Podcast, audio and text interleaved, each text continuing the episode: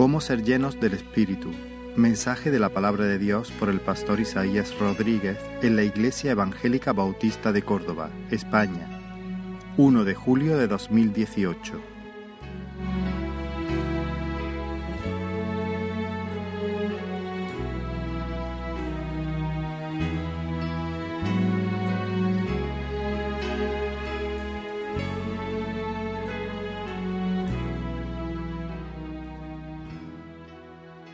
Si me permitís, vamos a orar antes, antes de comenzar. Señor, te damos gracias, te damos gracias por el privilegio que tenemos, Dios mío, Señor, de Dios mío, de ser tuyo, Dios mío. Gracias, Dios mío, por tu bendita palabra. Señor, que Dios mío, Señor, podemos exponerla aquí, Señor, podemos predicarla, pero te necesitamos a ti, Señor. Necesitamos que tu Espíritu, Señor, vivifique esta palabra en nuestros corazones. Te pedimos, Señor, que allí donde es predicada tu palabra, Dios mío, Señor, tú obres de manera prodigiosa en este día. En el nombre de Jesús, amén. Y amén. Bueno, quiero comenzar recordando eh, una ilustración que vuestro mismo pastor Israel San eh, usó en una serie de predicaciones acerca de proverbios y creo que va a ser muy oportuna en este día. Trataba de un artículo del periódico ABC, concretamente en el apartado de ciencia y se titulaba Una factura desorbitada.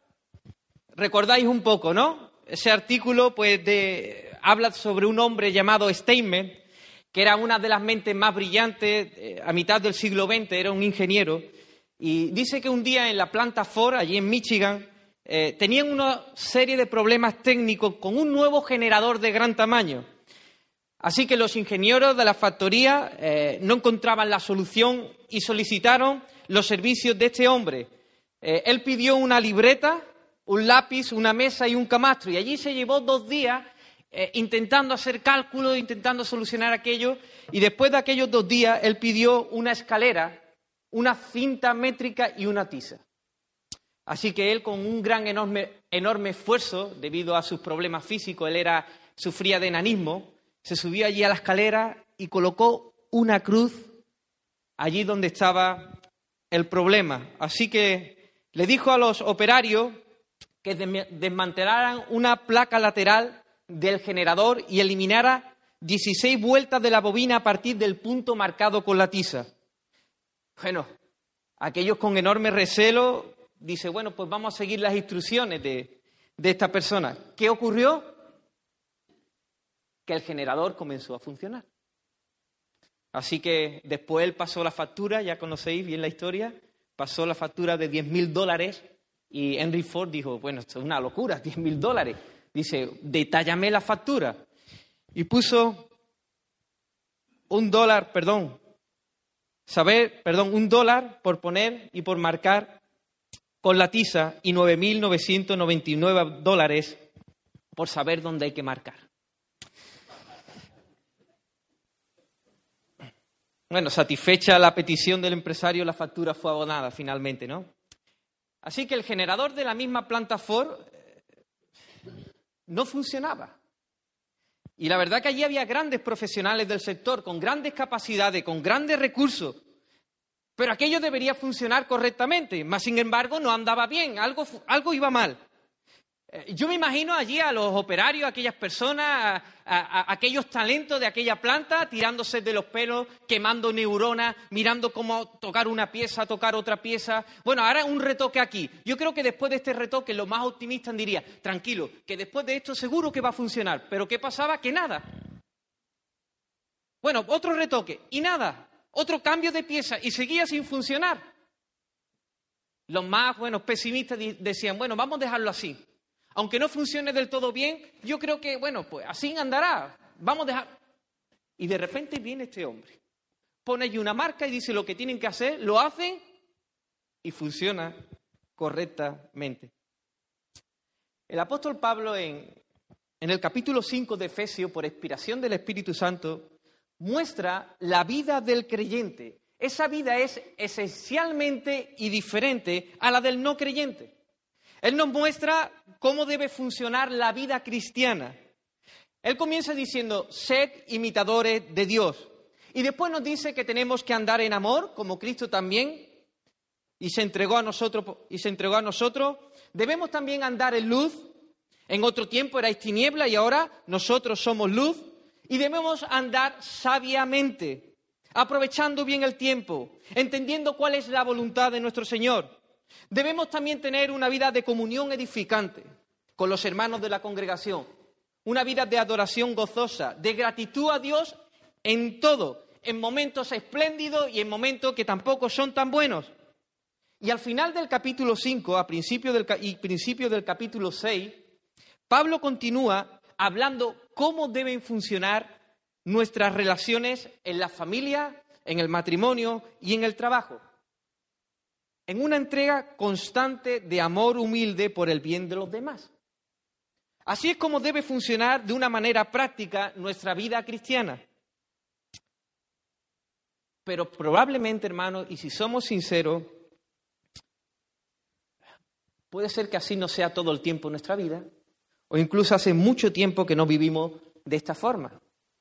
Hay falta de amor en nosotros por el prójimo y esto se hace notario cuando tenemos poca disposición de predicar y anunciar las, buenas nuevas, por nuestra falta de lágrimas demandadas por los perdidos. En ocasiones escasea la diferencia entre ser hijo de luz y ser de las tinieblas. Muchas veces hay un derroche de tiempo en nuestra vida en cosas triviales que manifiestan realmente nuestra insensatez. Muchas veces hay falta de deseo por congregarnos para la mutua edificación. Nuestra adoración se ha convertido en una carga y no en un gozo, y nuestras bocas se han convertido en un torrente de quejas. Hay conflictos constantes en nuestros matrimonios, con nuestros hijos, con nuestros padres, con nuestros jefes o empleados. Y esto indica que algo no funciona bien. Si nosotros somos verdaderamente, cristianos y nos estamos dando cuenta que no vivimos conforme a Dios o estamos viviendo de una manera intermitente, seguro que tienes inquietudes. Seguro que eres como yo. Y dice, ¿qué es lo que está pasando aquí? ¿Esta es la vida cristiana? ¿Funciona de esta forma? ¿Esta es la vida abundante que Cristo me prometió? Así como los ingenieros en la planta de Ford empezamos a tirarnos de los pelos, a quemar neuronas. Bueno, ¿y qué podemos hacer? No sé, alguna predicación online. A lo mejor eso nos resuelve algo, ¿no? O empezamos a leer muchos libros cristianos, o acudimos a grupos de consejería, pero si nos damos cuenta, el generador sigue sin funcionar. ¿Qué es lo que está pasando? Finalmente lo que pasa es que después vamos viendo las demandas exigidas por Dios como si fueran una carga pesada, como si fueran apabulladoras y nos desaniman. Pero yo quiero decirte hoy algo, querido hermano. Dios no, no es como Faraón, que pone carga y nos da recursos. Dios cuando pide algo, Él pone los recursos necesarios para que su voluntad sea agradable, sea buena, sea perfecta, para que podamos vivir una vida vigorosa en Dios, triunfante en Dios. Una vida abundante, hermano. Entonces, nos preguntamos, ¿dónde está el problema? ¿Qué es lo que está pasando? Pues el Señor quiere en este día marcarnos con una cruz y decirnos qué es lo que tenemos que hacer para que nuestra vida se conforme a la vida que el Señor nos ha prometido. Si nosotros leemos este pasaje que hemos atendido anteriormente, o estos pasajes de Efesios, si lo leemos de una manera superficial, vamos a vivir una vida cristiana superficial. Si nosotros no tenemos en cuenta que en medio de estos versículos hay otros y lo pasamos desapercibida, desapercibido, pues nuestra vida eh, no va a ser como realmente tiene que ser.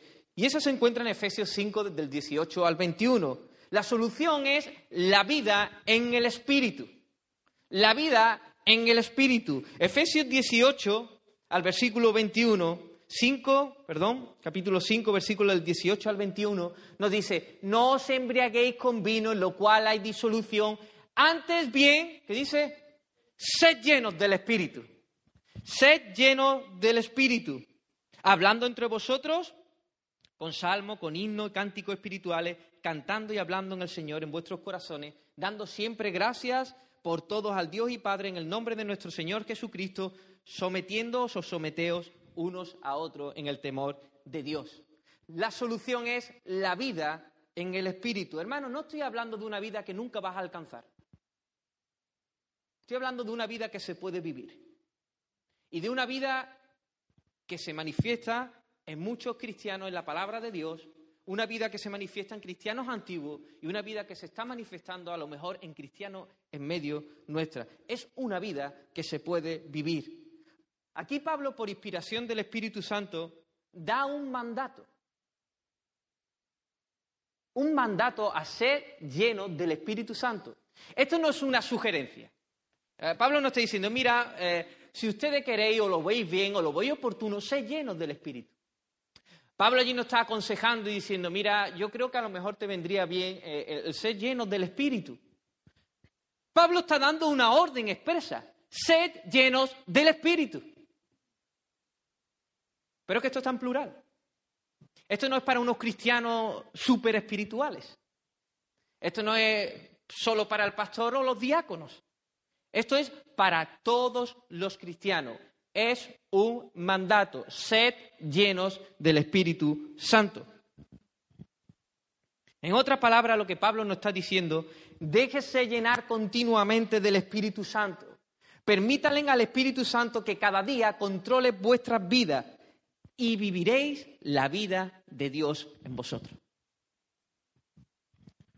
Mira, hermano, el Espíritu Santo es el primer interesado en llenarnos, en controlarnos, en influenciarnos, en dirigirnos, pero debemos permitírselo. Así que ser lleno es una exhortación que los cristianos pueden descuidar o pueden obedecer.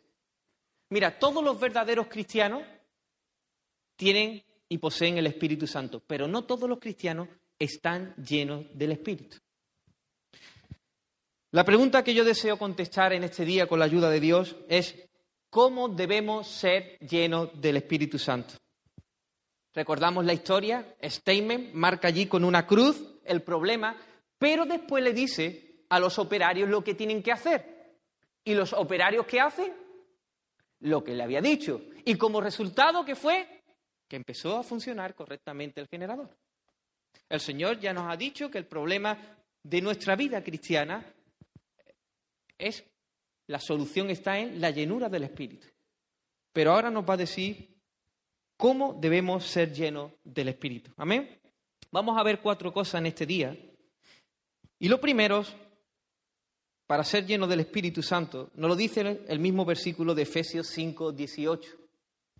El versículo 18.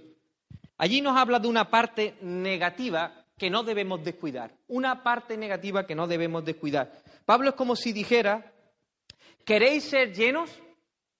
¿Queréis ser llenos? Pues no os embriaguéis del Espíritu. ¿Queremos ser llenos? Pues no embriaguemos del Espíritu. Aquí la palabra embriagar también se puede traducir como lleno. Yo no os llenéis de vino. Aquí no está hablando de un hombre que toma un traguito o dos traguitos. Aquí está hablando de un hombre que se atiborra, que se empapa de vino. Aquí la palabra que toma es remojo, poner en remojo. Eh, aquella gente cuando quería eh, usar el pellejo de un animal y quería estirarlo, comprendían que esto era muy, muy difícil. Así que lo que cogían era el pellejo del animal y lo colocaban allí en, agua con una grasa, con un aceite, de manera que se ablandaba y ya podían estirar. Así que lo ponían en remojo. Esta es la palabra que está usando Pablo. No os embriaguéis, no os remojéis, no os empapéis de vino. Una de las cosas por las que Pablo usa aquí el vino y este elemento o esta sustancia es porque la vida de estos antiguos cristianos y la vida con la que se caracterizaba la sociedad de aquella época era una vida de borrachera, una vida de falta de moderación. La vida cotidiana era una vida de vicio y de todas aquellas, aquellas cosas que provenían del exceso de la bebida. Por lo tanto, y por lo cual, Pablo usa el vino. No sé si estuviera en nuestra época, probablemente había usado o usaría otras cosas que caracterizan a nuestra sociedad. Por ejemplo, podría haber dicho, no os llenéis de entretenimiento. No os llenéis de entretenimiento pensando que el ocio es la esencia de la vida. O no os dejéis controlar por el consumismo, creyendo que te proveerá satisfacción plena. O no os llenéis de busca de placeres instantáneos, eliminando la disciplina, el esfuerzo y la entrega. O no llenéis del deseo de agradar a los hombres. O del afán por poseer. O no llenéis de vosotros mismos. Pablo pudo haber usado cualquier cosa de esta, por lo que caracteriza a nuestra sociedad. Así que Pablo le está dando aquí una instrucción a los destinatarios para ser llenos del Espíritu. No os embriaguéis de estas cosas. No toméis un trago otro y otro y otro y os remojéis os empapéis en estas cosas. Hermanos, si se toma mucho vino, la persona queda dominada por esta sustancia. Y es curioso, pero a pesar de las consecuencias desastrosas que vienen a la vida de aquel bebedor de vino, esta persona lo vuelve a buscar. Mira lo que dice Proverbios 23 del 29 al 35 y permitidme que lo lea en otra versión. Dice, ¿de quién son los lamentos? ¿De quién son los pesares? ¿De quién son los pleitos? ¿De quién las quejas? ¿De quién son las heridas gratuitas? ¿De quién los ojos morados? del que no suelta la botella de vino ni deja de probar licores. No te fijes en lo rojo que es el vino, ni en cómo brilla en la copa, ni en la suavidad con que se desliza, porque acaba mordiendo como serpiente y envenenando como víbora. Tus ojos verán alucinaciones y tu mente imaginarán estupideces. Te parecerá estar durmiendo en alta mar, acostado sobre el mástil mayor, y dirás, me han herido, pero no me duele. Me han golpeado, pero no lo siento. ¿Cuándo despertaré de este sueño para ir a buscar otro trago? Y así es la persona llena de vino. Entra en el ciclo de la borrachera constante. Tiene sed en su alma, bebe, se lamenta, sufre herida, tiene otra vez sed y busca de nuevo el vino, aunque este sea el que le esté ocasionando estas cosas. Y hermanos, no solo esta sustancia, el vino, lo que ocasiona esto, sino es cualquier cosa en lo cual nosotros nos llenemos.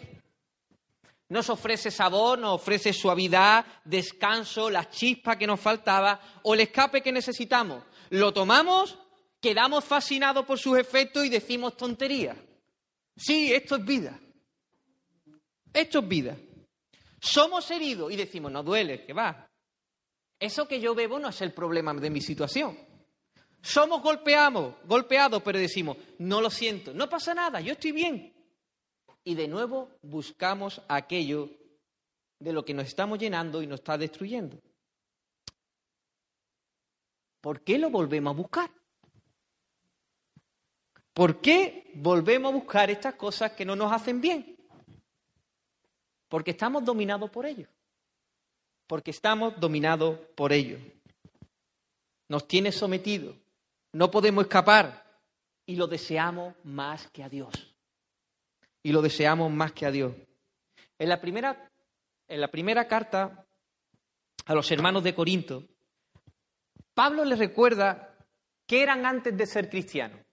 ¿Qué eran ellos? Fornicarios, idólatras, adúlteros, afeminados, se echaban con varones, ladrones, ávaros, borrachos, maldicientes, estafadores.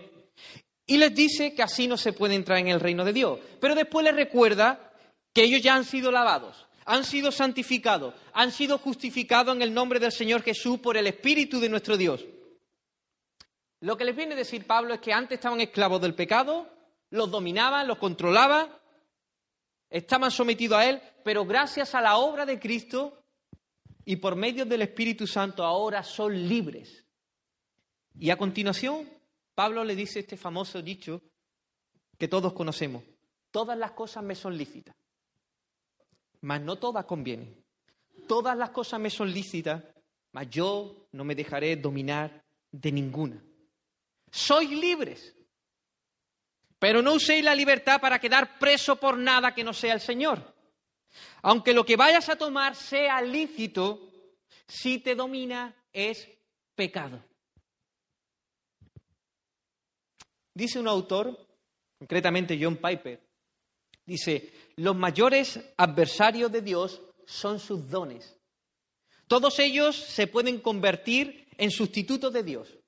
Estos placeres comienzan como deleites inocentes en comida, lectura, descanso y juegos para luego convertirse en el fin. Ya no es el medio para desear a Dios, sino que se convierten en el deseo por encima de Dios. Recuerdo hace, hace tiempo, eh, ya hace unos añitos, aunque todavía sigue ocurriendo, bueno, pues mi niña jugar conmigo, pues queda fascinada, ella quiere jugar conmigo. Así que yo todos los días, después de, eh, después de estudiar en, el hueco de la mañana, pues me iba y llevaba a mi niña al parque antes de, que, antes de estar ella en el colegio. Y yo decía, Sofía, vamos a jugar. ¿Y ella qué hacía? Se volvía loca. Con su papá. A donde vaya su papá, allí quiere estar ella.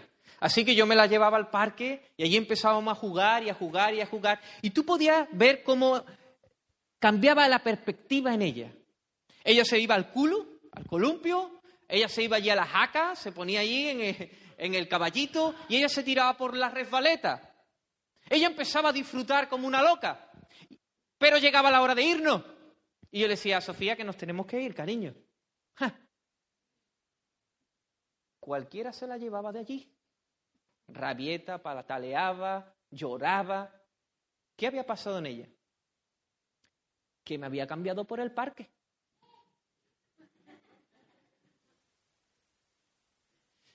¿Cuántas veces hacemos eso con el Señor? Nos da sus dones y empezamos a disfrutar de sus dones, pero nuestro corazón se engancha en los dones y ya queremos los dones más que a Dios y quedamos presos. Comenzamos agradeciendo a Dios por nuestro trabajo, por nuestro tiempo de ocio, por la comida, por los hijos que, que nos da. Tomamos un trago, otro y otro, y comenzamos a desearlo más que a Él. Nada más levantarme pienso en ello, medito en ello. Si pienso que lo voy a perder, me lleno de temor. Si lo pierdo, se me cae el mundo encima. Digo, voy a dejarlo, voy a dejarlo, pero no puedo. Porque estoy controlado por ello, estamos empapados. Nos controla, nos domina. Nos hemos remojado demasiado. Mi querido hermano, no se puede estar borracho de vino y del Espíritu Santo. Esto es incompatible. No se puede estar a la vez en el polo norte y en el polo sur. No se puede tener abiertos los ojos y cerrados. O lleno de vino o lleno del Espíritu. Por eso si queremos ser llenos del Espíritu Santo, no debemos permitir que nada nos controle. Ni siquiera aquellas cosas que son lícitas. Así, cuidado, no te empapes de vino. Te reto a que compares tu tiempo. Tu tiempo, el tiempo que dedicas a una cosa y el tiempo que dedicas a otra. La energía gastada para el vino y la energía que gastas para beber del espíritu. Los recursos que tú usas para una cosa y los recursos que tú usas para otra. Y te darás cuenta que a lo mejor no estás lleno de lo que creías que estabas lleno. Así que lo primero, queridos hermanos, no os embriaguéis con vino. ¿Queréis vivir la vida de Dios? No os embriaguéis con vino. La segunda cosa que no debemos hacer para tener una vida llena, perdón, la segunda cosa que no debemos hacer para tener una vida llena de Dios se encuentra muy bien descrita en Efesios 4, versículo 30. Efesios 4, versículo 30. Dice, y no contristéis al Espíritu Santo de Dios, con el cual fuiste sellado para el día de la redención. Hermanos, nunca debemos olvidar que el Espíritu Santo no es una sustancia química, no es una especie de energía o, o un sentimiento vivo que te da escalofrío por el cuerpo. El Espíritu Santo es una persona concretamente la tercera persona de la Trinidad. Jesús dijo a sus discípulos en Juan 14, 16, yo rogaré al Padre y os dará otro consolador, otro de la misma esencia. ¿De qué esencia? De la misma esencia divina. Os daré otro. El Espíritu Santo es una persona, el Espíritu Santo es Dios y mora dentro de todo cristiano verdadero. El Espíritu Santo habita en nosotros y va allí donde vamos nosotros. Pero también se le llama Espíritu Santo, separado, puesto aparte, separado del uso común. No se puede gozar del pecado, no puede tener compañerismo con el pecado, odia con un odio santo al pecado, lo aborrece. Pero es que además las escrituras no se le llama solo Espíritu Santo de Dios, Espíritu Santo, sino que también se le llama el Espíritu de vida. Él es el encargado de impartirnos la vida de Dios en nosotros. Es el agua de vida que riega la nuestra y hace que produzca fruto, amor, gozo, paz, paciencia y ese fruto que bien conocemos nosotros. Por tanto, que el Espíritu de Dios sea una persona divina, que mora dentro de nosotros, santa, encargada de impartirnos vida abundante, quiere decir que esta verdad tiene ciertas implicaciones en nuestras vidas. Vamos a verla. ¿Me seguís? ¿Vais bien? ¿Estáis apuntando? Sobre todo en vuestros corazones. Amén. Seguimos. ¿Qué implicaciones tiene esto? Muy bien. Como el Espíritu Santo no es una sustancia, una energía o un sentimiento, sino una persona, se puede entristecer se puede entristecer. Pero es más, es que esta persona es santa. Y odia el pecado, lo aborrece, lo asquea. Y por tanto es hipersensible a ser entristecida por el pecado. Además, mora dentro de nosotros y va con nosotros a todas partes. Y esto es algo que los cristianos solemos y tendemos a olvidar, que el Espíritu Santo está con nosotros, está en nosotros. Así que si queremos ser llenos del Espíritu, tenemos que cuidar lo que vemos, lo que oímos, lo que hacemos, para no contristarlo. En este pasaje que estábamos leyendo en Efesios 4, Pablo había hablado de no mentir. No mentir, de Cuidado de no enfadarnos de manera pecaminosa y robar. Exhorta después a esto a los cristianos a que no contristemos al Espíritu Santo. En un, sentido, en un sentido amplio, lo que Pablo nos está diciendo es que nos abstengamos de toda especie de mal para no contristar al Espíritu Santo. Y en nuestros días, pues parece que esto lo hemos olvidado. Hermanos, cuando estamos viendo el televisor, cuando estamos en el ordenador, cuando estamos escuchando canciones en la radio, cuando hablamos, cuando manejamos nuestras finanzas, cuando pensamos, cuando deseamos, el Espíritu Santo está allí. Vas a ver una peli, te hace una gran palomita, hazle también al Espíritu Santo.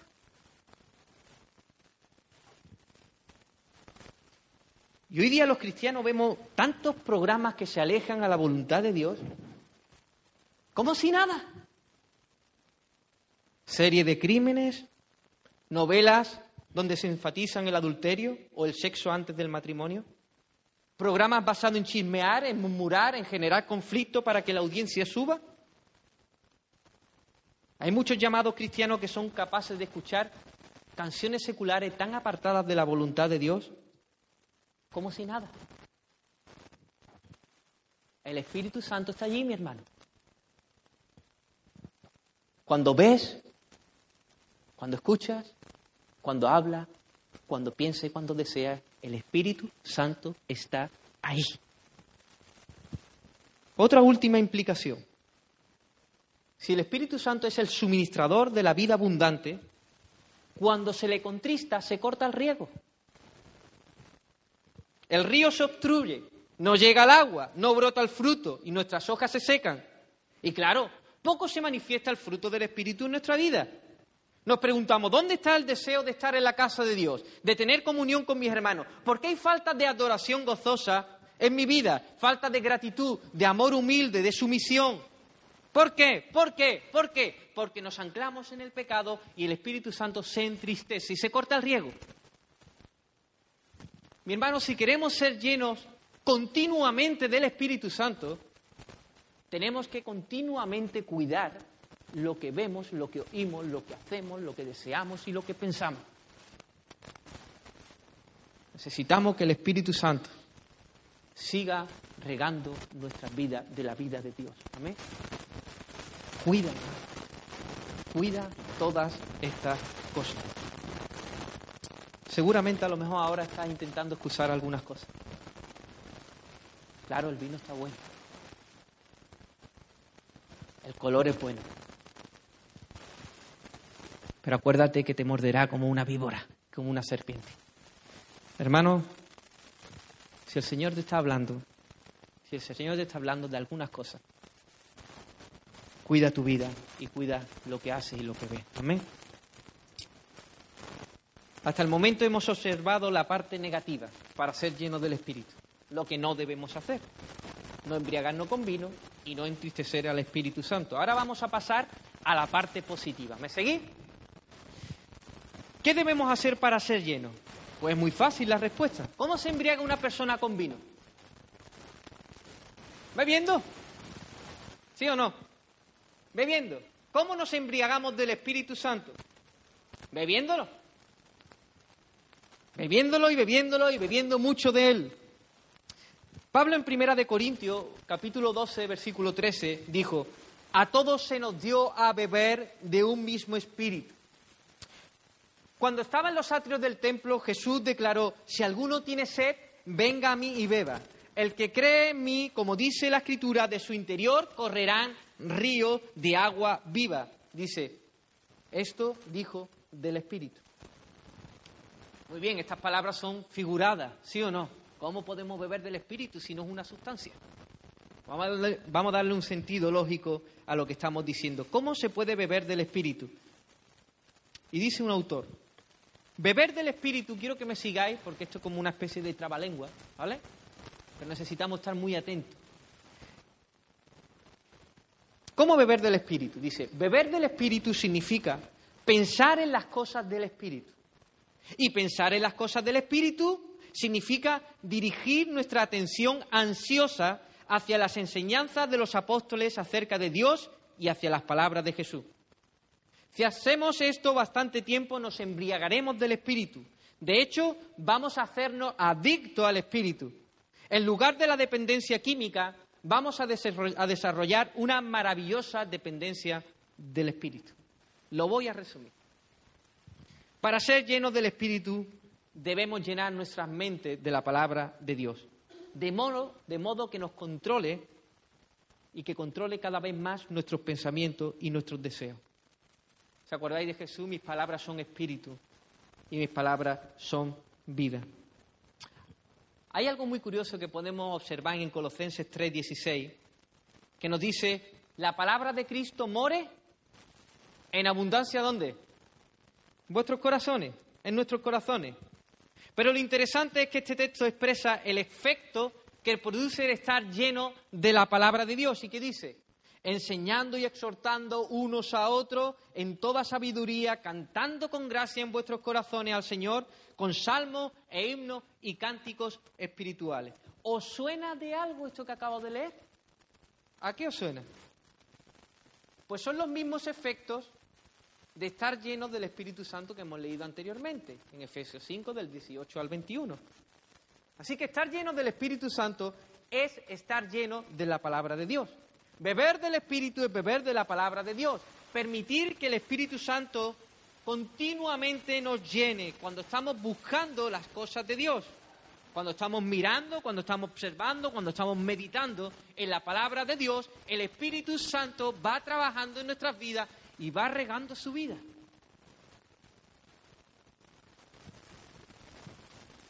Bueno, Isaías, pero eso cómo se hace? De una manera práctica. ¿Cómo podemos beber de la palabra de Dios? ¿Qué hace un bebedor de vino? ¿Qué hace un bebedor de vino? Es una persona que constantemente piensa en esta sustancia. Él conoce muy bien la etiqueta de la botella. En sus tiempos de soledad, mira la botella, la botella lo mira él. Le quita la etiqueta la vuelve a poner, la vuelve a quitar, la vuelve a poner, la quita y ya no puede porque se ya ha despegado. conoce el color del vino, el aroma del vino, el sabor del vino. Perfectamente. ¿Acaso nosotros tenemos que ser menos? El cristiano con su bebida no tiene que ser menos. Debe de meditar de día y de noche en ella, conocer su contenido, abrirla, subrayarla, cerrarla, volverla a abrir, leerla, memorizarla, escudriñarla hasta que las páginas se van desgastando de la Biblia. Constantemente hay que beber de la palabra de Dios. El rey David en el Salmo 1 expresa también los efectos que tiene de meditar de día y de noche en la palabra de Dios. Dice, será como árbol plantado en las corrientes de, de las aguas que da su fruto en su tiempo y su hoja no cae y todo lo que hace prosperará. Por supuesto que para ser lleno, hermanos, debemos pasar tiempos a solas con la palabra de Dios, pidiéndole al Espíritu Santo que abra nuestro entendimiento y pidiéndole que nos haga entender quién es Cristo, la obra de Cristo y las maravillas de Cristo. Y para eso vamos a tener que dejar el WhatsApp. Muchas veces. Y cuando esté en tiempo de soledad y diga, bueno, voy a hablar por hablar, decir, no voy a hablar por hablar. Voy a leer la palabra. Y si pongo esto en un estado, lee la palabra. Hay que beber. Y si no tenemos tiempo, hay que tener tiempo. Hay que sacrificar cosas, muchas cosas y muchas actividades para estar llenos del Espíritu, para beber de la palabra, para meditar en ella. Amén. Pero una aclaración más. Con decir que debemos pasar tiempo a sola con la palabra, bebiendo de la palabra, no quiero decir que, que solo sea ese el tiempo de beber del Espíritu, ¿no, mi hermano? El bebedor de vino también va a la cantina. Allí está el santuario del vino. ¡Qué deleite! ¡Guau! ¡Qué maravilla para el bebedor! Y se junta con otros bebedores de vino. Y disfrutan y se cuentan sus experiencias y sus cosas. Tú vas a ver que cuando dos borrachos están hablando no lo entiendes. Si nosotros realmente queremos beber del Espíritu, hay que venir al santuario de la verdad. Hay que acudir a la casa de Dios. Allí donde todo lo que se hace, la centralidad es la palabra de Dios. Hay que congregarse, hay que reunirse. ¿Cuántas veces? Cuanto más mejor. Y hay que sacrificar cosas, claro. Pero ahí bebo, ahí bebo del Espíritu, hermano. Y comparto con mis hermanos. Y me embriago con mis hermanos de la palabra de Dios, del Espíritu Santo. Y aquellos que están un poquito, hay que no les apetece, les digo, venga, ven y bebe, que los efectos son maravillosos. Y los animo y los conforto y los exhorto. Hermanos, necesitamos beber del Espíritu. Para eso hay que venir a la casa de Dios. Amén.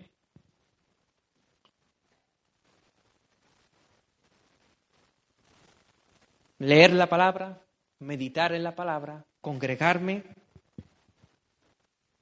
Pero ¿cómo sabemos que estamos ingiriendo la palabra? ¿Cómo sabemos que estamos bebiendo vino y no agua sucia? ¿O garrafón?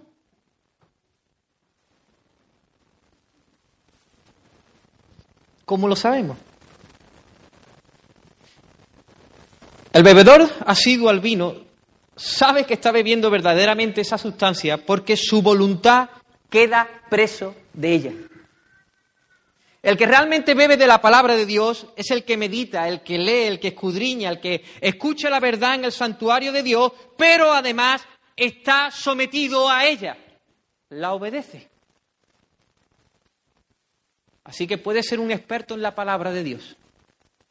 Puedes estar meditando, leyendo, haciendo lo que tú quieras venir aquí todos los días, pero si no está obedeciendo, no está ingiriendo la palabra de Dios. No estás embriagado de la palabra de Dios. Hermano, ser lleno del Espíritu es permitir al Espíritu Santo que controle nuestras vidas obedeciendo la palabra de Dios. Más obediencia, más control del Espíritu. Más obediencia, más llenura del Espíritu. Más nos vaciamos, más nos llena. Así funciona. Así que la obediencia es una parte indispensable para ser lleno del Espíritu. El Espíritu Santo habla y nosotros obedecemos. Dice Hebreos 3:15, dice, entre tanto que se dice, si oyereis hoy su voz, no endurezcáis vuestros corazones. Mis queridos hermanos, ¿cómo ser lleno? Bebiéndolo, bebiendo del Espíritu, bebiendo de la palabra, la palabra que Él mismo inspiró, aprovechando el tiempo. Hay que sacrificar cosas para, para pasar tiempo con esa bendita palabra del Señor. Acuérdate, es viva y es eficaz. El Espíritu Santo nos suministra vida a través de ella. Y así vas a experimentar que tu vida está plantada a un buen río, que va viniendo y que va viniendo y que va dando un fruto bueno, un fruto apacible, un fruto que realmente es la vida de Dios en nosotros. Amén. ¿Cómo ser lleno del Espíritu? Hasta aquí hemos dicho, no embriagarnos con vino, no contristando al Espíritu Santo de Dios y bebiendo del Espíritu. Además, hay un último, un último consejo bíblico, rogando con perseverancia al Padre por la llenura del Espíritu. Rogando con perseverancia. Dice Lucas 11:9. Jesús le dijo, y yo os digo, pedid y se os dará, buscad y hallaré, llamad y se os abrirá. Pero ¿qué le dará Dios? ¿Cualquier cosa? En Lucas 11, versículo 13, dice, pues si vosotros siendo malos sabéis dar buenas dádivas a vuestros hijos, ¿cuánto más vuestro Padre Celestial dará el Espíritu Santo a los que se lo pidan? Jesús aquí usa tres verbos, imperativo, otro imperativo, otro mandato, pedir, buscar y llamar.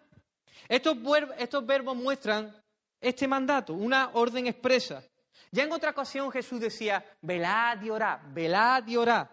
Pero es más, no solo está mandando a orar, a pedir, sino que está diciendo que es un mandato a hacer con perseverancia, a orar con perseverancia. Los verbos son enfáticos, hermano, y están en presente. Esto se puede traducir, seguid pidiendo, continuad buscando, no dejéis de llamar. Pero Isaías, ¿qué seguimos pidiendo? Que continuamos buscando, que no dejamos de llamar el Espíritu Santo. El Espíritu Santo. Me dirá, ¿pero acaso no lo tenemos? Sí. Pero Jesús aquí se está refiriendo a más del Espíritu, más de sus cosas buenas. Sus cosas buenas es Él. Él es el Espíritu. Dios es Espíritu. Y está diciendo que pidamos más del Espíritu, más de su llenura. Efesios 3, Pablo, en Efesios capítulo 3, versículo del 14 al 19, dice, vamos a leer solo alguna, alguna parte. Por esta causa doblo mis rodillas ante el Padre de nuestro Señor Jesucristo, dice al final, para que seáis llenos de toda la plenitud de Dios. Por eso oraba Pablo. La llenura del Espíritu no es otra cosa que estar lleno de Dios. El Espíritu Santo es Dios. Así que Pablo estaba orando por la llenura del Espíritu para estos cristianos. Debemos rogar nosotros también por la misma llenura para nosotros y para los demás. Y me dirás, bueno, Isaías, pero yo, yo lo he pedido muchas veces. No se trata de pedirlo cuando te acuerdes. Si el Espíritu Santo nos tiene que controlar diariamente, nos tiene que llenar diariamente, tendremos que pedir diariamente, constantemente, más de ti, Señor, más de tu Espíritu, más de tu llenura.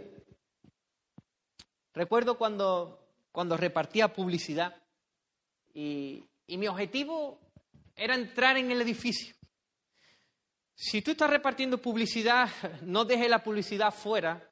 Eh, eh, allí en las cajetillas estas que ponen en, ¿verdad? En los portales. Eh, yo sabía que si yo dejaba eso allí, eso nadie lo iba a ver. Iban a venir. Así que mi objetivo era entrar dentro de los edificios. Y esto era un gran reto. Un montón de obstáculos.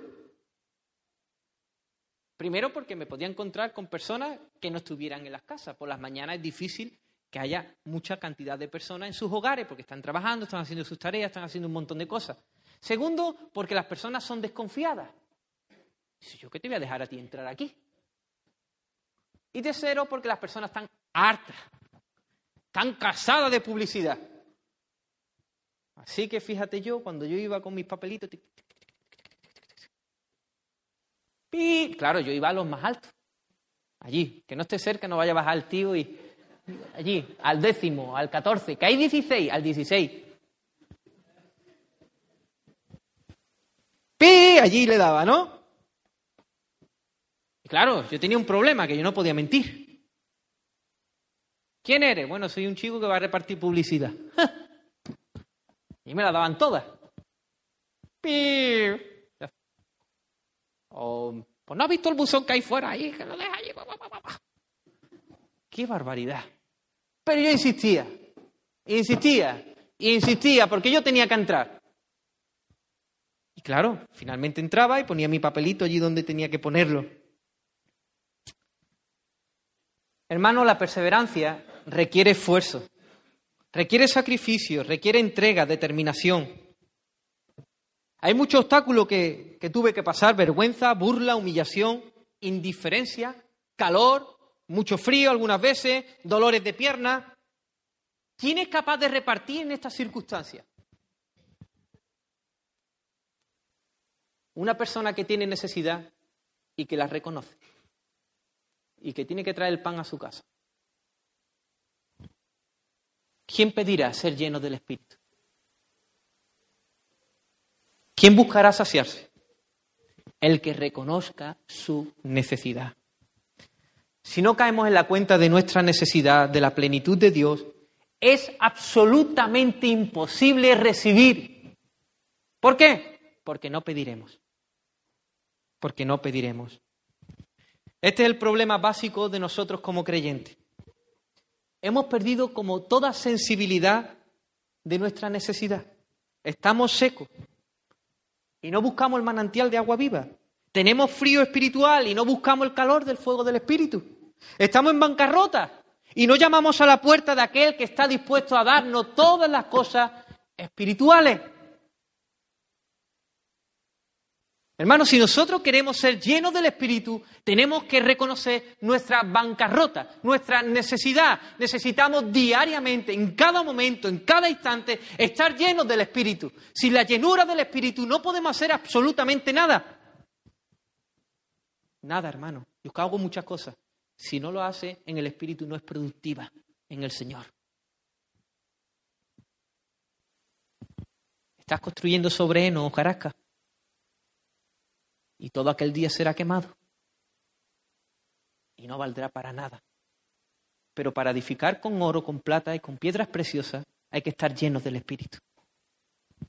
Pero es que yo fui todos los días a la iglesia y estuve, si no estamos llenos del Espíritu, hermano, las motivaciones no van a ser las adecuadas.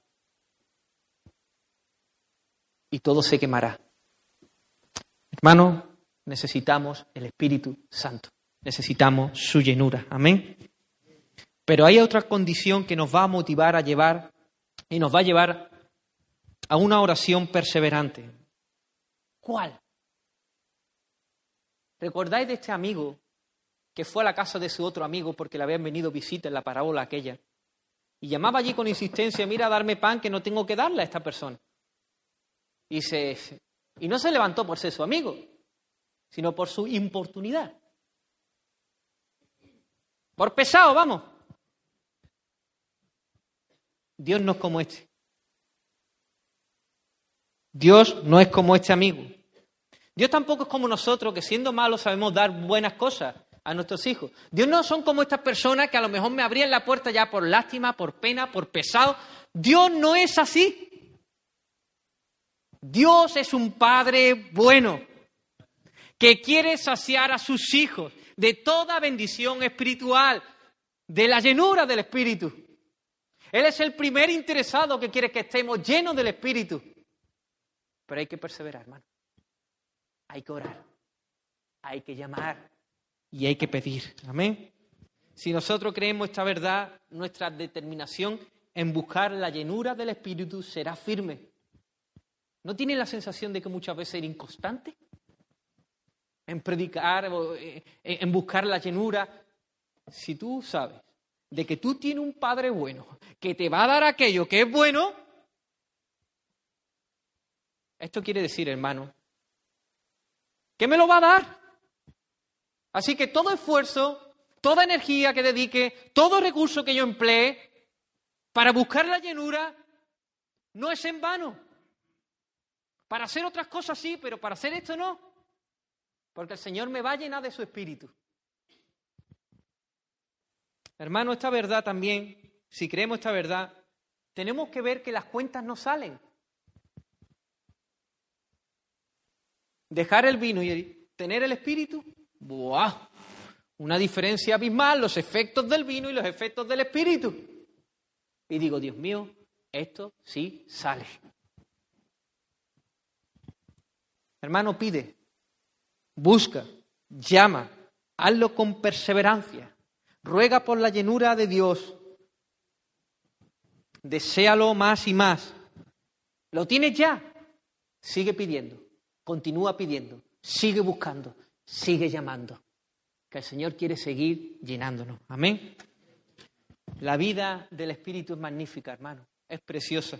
Estos días estaba leyendo esto y digo, Dios mío, ¿esto qué es? Predicaban con denuedo, con autoridad y un cambio que sufrieron de 180 grados. Estas personas que estaban antes llenos de temor ahora están llenos de poder, llenos de autoridad.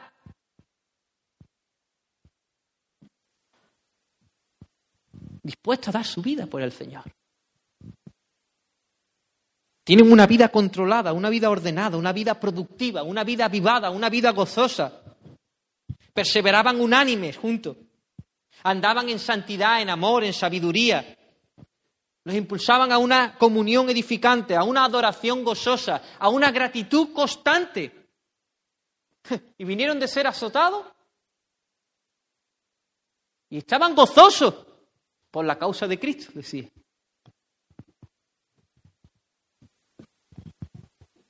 ¿Funciona así nuestro generador? ¿Funciona así nuestra vida? El Señor quiere que funcione así. Tenemos que llenarnos del Espíritu. Amén. Tenemos que llenarnos del Espíritu. Yo no sé muchas veces tantas cosas que nos metemos en nuestra mente, tanta teología y tanta... que es bueno, ¿eh? Espero que no me entendáis mal. Pero no sé que hacemos un cortocircuito y que pensamos que esta vida es para otros, de otro tiempo, pero aquí una parte que nosotros podemos hacer en nuestra vida personal, llenarnos del Espíritu Santo. Es para ti y es para mí, hermano. ¿Quién la obtienen? Aquellos que creen, aquellos que reconocen su necesidad. Por eso es importante que dejemos el vino, que dejemos de embriagarnos de vino, que no contristemos al Espíritu Santo de Dios. Si tú quieres ser lleno, hermano, tendrá que ser menos permisivo a un montón de cosas que ahora le estás dando tregua. Hermano, tenemos que buscar las cosas de arriba. La palabra. Sigue bebiendo. Que el Señor te suministre su vida a partir de ella. Y mi hermano, si tú eres pobre como yo, si tú estás necesitado, reconócelo. Reconoce cómo está tu vida. Allí donde nadie te ve. ¿Qué es lo que piensas constantemente? ¿Qué es lo que deseas? ¿Cómo son tu, tu situación matrimonial? Hermano, el Señor nos ha dado una vida abundante para nosotros. Reconozcamos nuestra necesidad y perseveremos, persistamos, pidamos, buscamos, saltemos obstáculos. Hermano, no te detengas. Ruega a Dios por la llenura. Amén. Y vive, vive la vida de Dios. Vive la vida que Él ha comprado con su preciosa sangre. Hermano, Él no nos pasa una factura de 10 mil dólares. A Él le costó su vida. A Él le costó su vida, hermano. Así que sé sabio. Sé entendido cuál es la voluntad de Dios. La voluntad de Dios es que seamos llenos del Espíritu. Amén. Si hoy te estás dando cuenta que tu vida, a lo mejor estás aquí y siempre, siempre ha sido esclava del vino, es decir, del pecado. Si nunca has sido libre porque amabas más el vino que a Dios, pero en este día te estás dando cuenta de que eres pecador, que necesitas ser libertado. Para vivir la vida de Dios quiero decirte que Dios mandó a su Hijo a cargar en la cruz nuestros pecados. para saciar la justicia divina. Y después el Señor lo resucitó y lo hizo Señor de todo.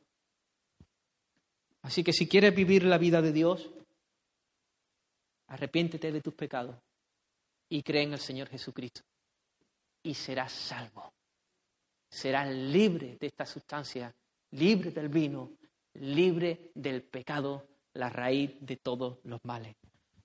Así que, querido hermano, persona que estás aquí, si el Señor está tocando tu corazón, entrégaselo. Arrepiéntete, arrepiéntete de tus pecados y cree en el Señor. Iglesia del Señor, tenemos que ser una comunidad llena del Espíritu. Esa es la comunidad que impacta. Una comunidad que anda en amor, que anda en santidad, que anda en luz. Una comunidad que desea estar junta en una comunión edificante, que hay una adoración gozosa y que hay unas relaciones donde nos entregamos por el bien de los demás. Amén. Te ruego, hermano, que insista en ello. Pídele al Señor que te recuerde esto constantemente. Sé lleno del Espíritu. Amén. Te alabamos y te adoramos, Señor, en este día. Haz tu obra en medio nuestra, Señor.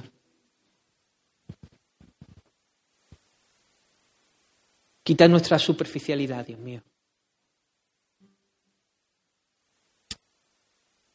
Señor, impide, Dios mío, Señor, que distraigamos nuestra mente y nuestros corazones.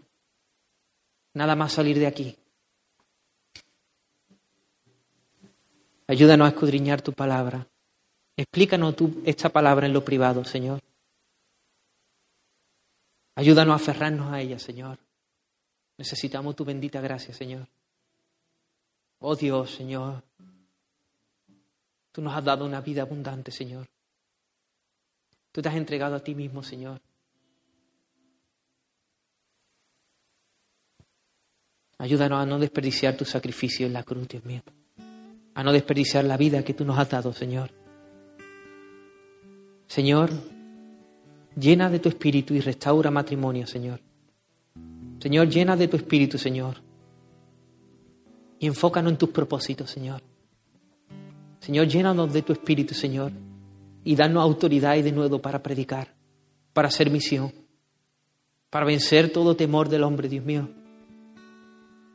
Te ruego, Señor, que nos llene, Señor. Llénanos con tu preciosa unción, Dios mío. Te adoramos, Dios mío, en este día. Te alabamos.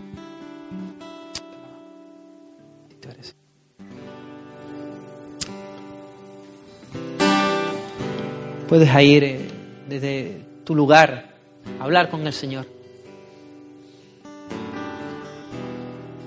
Puedes adorar al Señor, puedes... Te reto que puedas buscar la llenura del Espíritu. Amén. Cada día, hermano.